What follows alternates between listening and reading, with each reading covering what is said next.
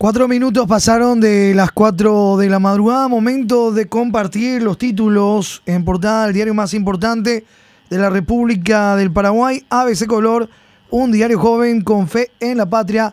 Estos son los temas en portada.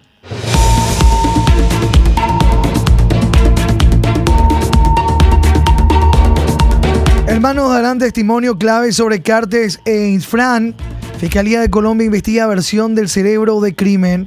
Desde Colombia, fiscal del caso Marcelo Pecci afirmó que Felipe y Ramón Pérez Hoyos declararán como testigos en juicio a otra involucrada, Margaret Chacón. Son los que recibieron pedido y financiaron crimen. Articulador del homicidio, Francisco Correa, dijo que escuchó a Pérez Hoyos nombrar a mandantes. Si hayan elementos sólidos contra Horacio Cartes e Infran, Fiscalía de Colombia anticipa que dejará que sean indagados en Paraguay para esclarecer el caso. Los hermanos Pérez Hoyos también van a declarar en juicio por caso Marcelo Pecci. Lo anunció ayer el fiscal Mario Andrés Burgos Patiño a través de ABC.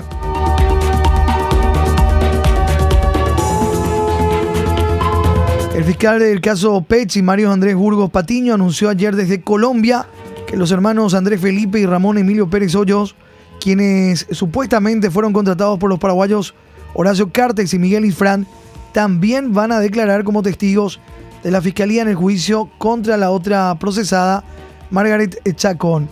Los Pérez Hoyos podrían ratificar o no la versión que dio el articulador Francisco Luis Correa Galeano, quien acusó como mandantes al expresidente y al supuesto narco Tío Rico. Página 7. El fiscal general del Estado, Emiliano Rolón, señaló ayer a ABC Cardinal que la declaración dada por Francisco Luis Correa Galeano cambió el panorama de la investigación del asesinato del fiscal Marcelo Pecci. Investigación no impide extradición.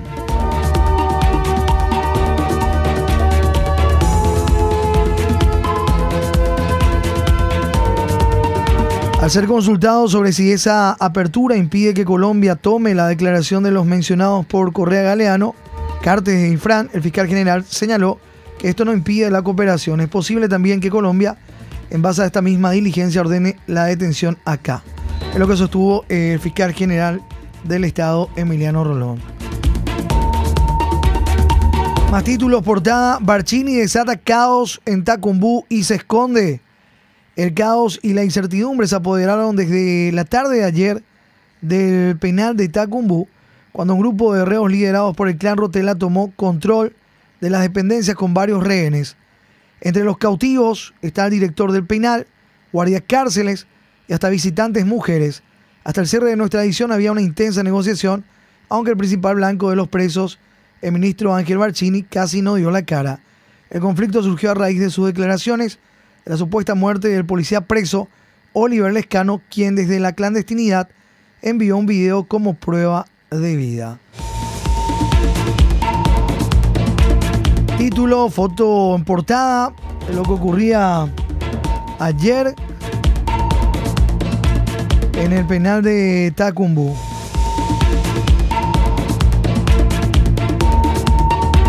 Clan Rotela toma 50 rehenes en Tacumbú y Barchini se esconde detrás de Herrera. Son 22. Esta madrugada hablamos con el director del penal, que aún sigue de rehén. Decían que estaban esperando, aguardando respuestas por parte del gobierno para que sean liberados. Hablábamos con él aproximadamente a las 2.30 de la madrugada y nos confirmaba esto. Un guardia fue liberado también durante la madrugada y actuaba de vocero para comentar cuál era la situación. Posteriormente hablábamos con el mismo director del penal de Tacumbú, Luis Esquivel.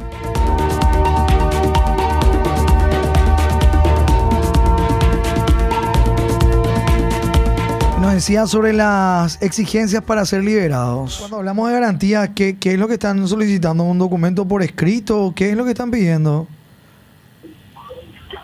Un documento, un documento por escrito. Un documento, por escrito están pidiendo. Sí. porque eh, el de palabra había dicho que estaba todo acordado, pero lo que yo entiendo que están, están exigiendo ah, están exigiendo ellos algo más que eso. Sí, son eh, tres puntos. El ingreso, o sea, que se vuelva otra vez a abrir la penitenciaría porque está cerrada. Sí. Es uno de los puntos. O por lo menos dar el plazo, cuánto va a ser, el plazo de cuándo se podía abrir. El segundo es la no represalia por estos hechos. El no ingreso de de la, de la, fuerza de seguridad acá adentro. Eso es lo que ellos exigen. Y entonces ellos a cambio, ellos van a, van a liberarnos. Y bueno, y, eh, están esperando. Nosotros estamos acá, estamos con, con los internos, estamos en un pabellón, estamos todos juntos. Y bueno, ellos están requiriendo esa, eh, esa respuesta. Eh, todos nosotros estamos bien. Nadie está herido, nadie fue golpeado, nadie fue maltratado. Y bueno, están esperando eso. Bueno, si es que se ingresa, nadie va a estar seguro. Eh, nadie va a estar seguro. Y ellos tienen esa solución. Ellos tienen la tranquilidad, tienen la paz, ellos van a cumplir lo que lo que prometieron, pero ellos necesitan que se, les dé también las la garantías que ellos solicitaron. Sí, pues. quieren hablar con el, el viceministro Nicola para que con él se estaba hablando, pero eh, no hay de dar respuesta. Y, bueno, era lo que decía el director del penal de Tacumbo, eh, porque a las 23.30 horas aproximadamente hablaba aquí con los compañeros, el viceministro Nicola justamente decía que ya estaba destrabada la crisis, que era una cuestión de tiempo nada más para que se solucione y se liberen los rehenes. Uno, un guardia cárcel fue liberado eh, aproximadamente a las 1.30 de la madrugada, hablamos también con él, y luego posteriormente conversábamos con el director del penal que nos contaba que la situación no era así como habían dicho. Ellos están todavía de RN, son 22 los que están ahí adentro, están bien, pero están solicitando respuesta por parte de las autoridades y como mencionaba, se había cortado la comunicación con Nicora, no, no, no recibían más llamadas, estaban esperando eso, lo que estaban diciendo. De hecho, eh, cuando él se refería a estamos todos juntos acá, porque yo le preguntaba en qué parte del, del penal estaban y decía, estamos en el fondo, sí, pero están con los reclusos o están lejos de ellos, le preguntaba y me respondía él, no, estamos todos juntos, ¿verdad? Pero la pregunta obligada pues era, o sea, ¿están con los reclusos pero ustedes están todavía como rehenes o fueron liberados y están nomás en esa zona porque no hay otro lugar donde ir? Y él decía, no, estamos retenidos y eran las dos y media de la mañana. Cuando eh, Rodrigo Nicora le decía a Mabel cerca de la medianoche que se había solucionado todo y que iban a estar saliendo en el transcurso de la, de la noche, le decía, iban a estar saliendo los, los guardias liberados. Pero era otra la situación, de hecho, se comunica eh, con nosotros la, la, esposa del director, ¿verdad? Y nos dicen que eh, a través del celular de uno de los reclusos por favor nos pongamos en contacto con él porque él quiere hablar y contar la situación real que estaba pasando en ese momento. La situación en que alguien le estaba dictando lo que tenía que decir. Claro, que le estaban dictando. y de hecho se escuchaba, ¿verdad? Lo, que él tenía que decir. Y otra cuestión más, o, se, se, tiene que solucionar, ya decía, ¿por qué? Porque ya no hay pues garantía, ¿verdad? O sea, si no hay, si el gobierno no les da las garantías que ellos están pidiendo en esos tres puntos, nadie va a estar seguro, decía el director. Así es. Ellos, realmente están temiendo por, lo que pueda pasar, porque eh, si no se accede a este chantaje, porque esa es la palabra, están chantajeando, o sea, yo le libero a los rehenes a cambio que ustedes me den esto. Pero eh, más temprano, desde la supuesta mesa de crisis, que no, no entiendo qué mesa de crisis que, que no responde en la madrugada, ¿verdad? Cuando las papas queman, nadie respondió. Y era el pedido desesperado del director y también de, de los guardiacárceles que hablaban con nosotros esta madrugada de que ellos estaban preocupados, ellos temen por su vida. Y mientras se sigue dilatando la situación y creyendo nosotros que realmente había una mesa de crisis, empezamos de vuelta. Después de hablar con el director a las dos y media de la madrugada, empezamos a llamarle al ministro del Interior, Enrique Riera, le llamamos de vuelta al viceministro de Seguridad, a eh, Rodrigo Nicora, le llamamos al ministro de Justicia Ángel Ramón Barchini, que por cierto se llamó a silencio ante esta situación desde un principio, ¿verdad? Y nada. Entonces la pregunta es, ¿quién está a cargo de la mesa de crisis? porque dentro de la cárcel de Tacumbú nos estaban a nosotros sintonizando y monitoreando, porque pedía la persona que se le escuchaba eh, eh, dictándole lo que tenía que decir al director. Hola que nosotros en vivo. Eh, pedía y exigía que sea en vivo, ¿verdad? Entonces tratábamos nosotros de ser nexo ante esta situación, pero esa mesa de crisis finalmente no sabemos quién estuvo a cargo en este horario de la noche y madrugada. O cuál es la estrategia que están preparando. Vamos a ver qué pasa en las próximas horas. Barchini desata caos en Tacumbú y se esconde título en portada y la actualización también sobre este tema ya con lo que escuchábamos hace instantes y el, el contacto con el director del penal de Tacumbú, que sigue de REN dentro de la cárcel junto a 21 personas más. A punto de consumarse otro saqueo a defensa.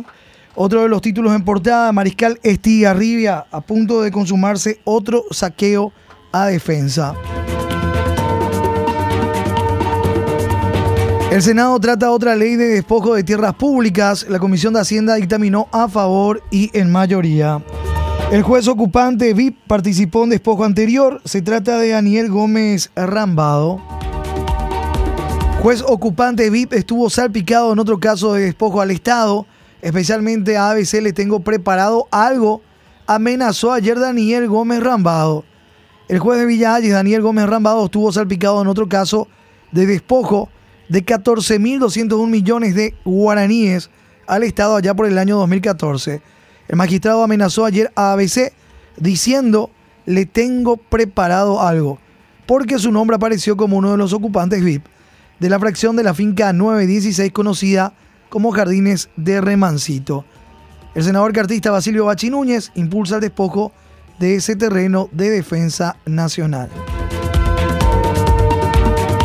Sospecha de compra dirigida en Petropar.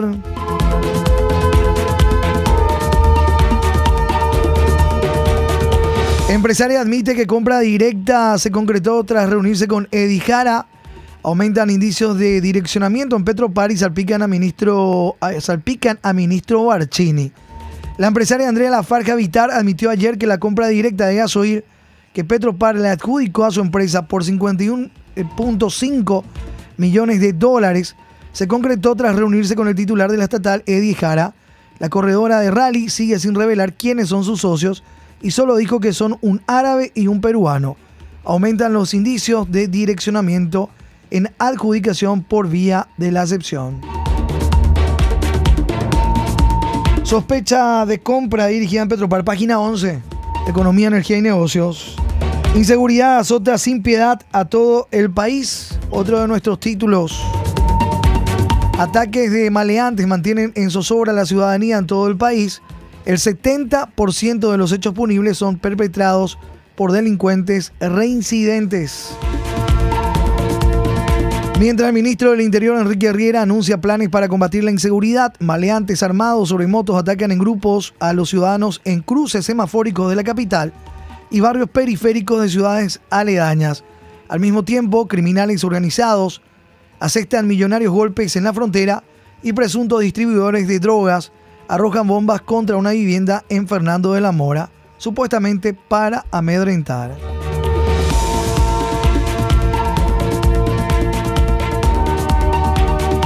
Títulos, destaque de ABC Color, también otros temas en páginas de nuestro impreso.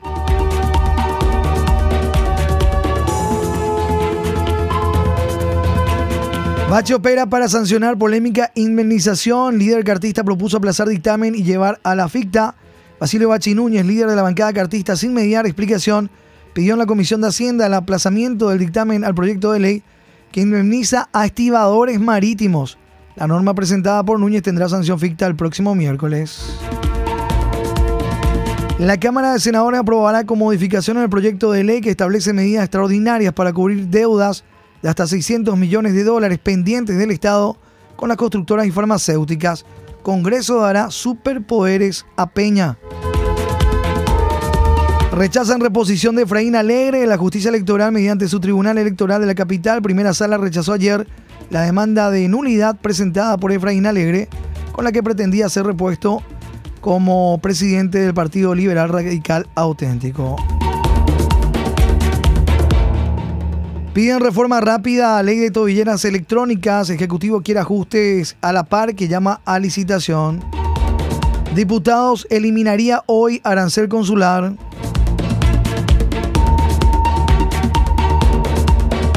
Otro intento para ampliación de central. La Cámara de Diputados incluyó en el punto 6 del orden del día de la sesión ordinaria de hoy analizar la ampliación presupuestaria para la gobernación de central que había sido postergada sin edía el 27 de septiembre pasado. Militar sancionado por la ONU es candidato a jefe de las fuerzas militares, actual comandante logístico, general de división Roque Sotelo. Santiago Peña tiene como candidato a comandante de fuerzas militares al actual comandante del comando logístico, el general de división Roque Sotelo, quien fue sancionado por indisciplina en una misión de paz de la ONU. Nuestro editorial de la fecha lleva por título Gómez Rambado. La cuestión no es con ABC color, sino con la justicia. Y en la contratapa de nuestro impreso, ya las noticias también del ámbito deportivo.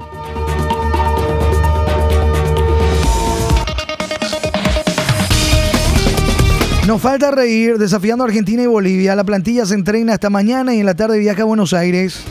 A las 11 el entrenador Daniel Garnero comparte la mesa con la prensa. Que la selección paraguaya nos regale una sonrisa en estos tiempos difíciles nos devolverá el buen humor que tanto nos hace falta y volver a confiar en la querida albirroja. La plantilla que tiene a Daniel Garnero al frente se estrena esta mañana, luego la rueda de prensa y a la tarde se traslada a Buenos Aires donde mañana enfrentará a Argentina. El entrenamiento de la selección para esta mañana a las 20 horas en el Monumental por la tercera fecha de las eliminatorias sudamericanas del Mundial 2026 me irá a Argentina. Todos los partidos para mañana jueves. 17.30 horas Colombia-Uruguay, 20 horas Argentina-Paraguay, 20 horas Bolivia-Ecuador, 21 horas Chile-Perú, a las 21.30 Brasil-Venezuela.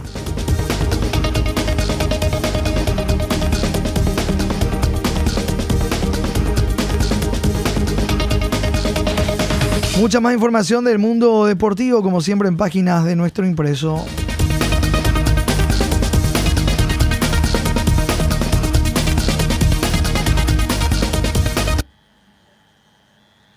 Nuestro santoral del día habla hoy de San Alejandro Sauli, obispo. Ya compartimos a continuación el editorial de la fecha. ABC Color, el diario completo, presenta el editorial de la fecha.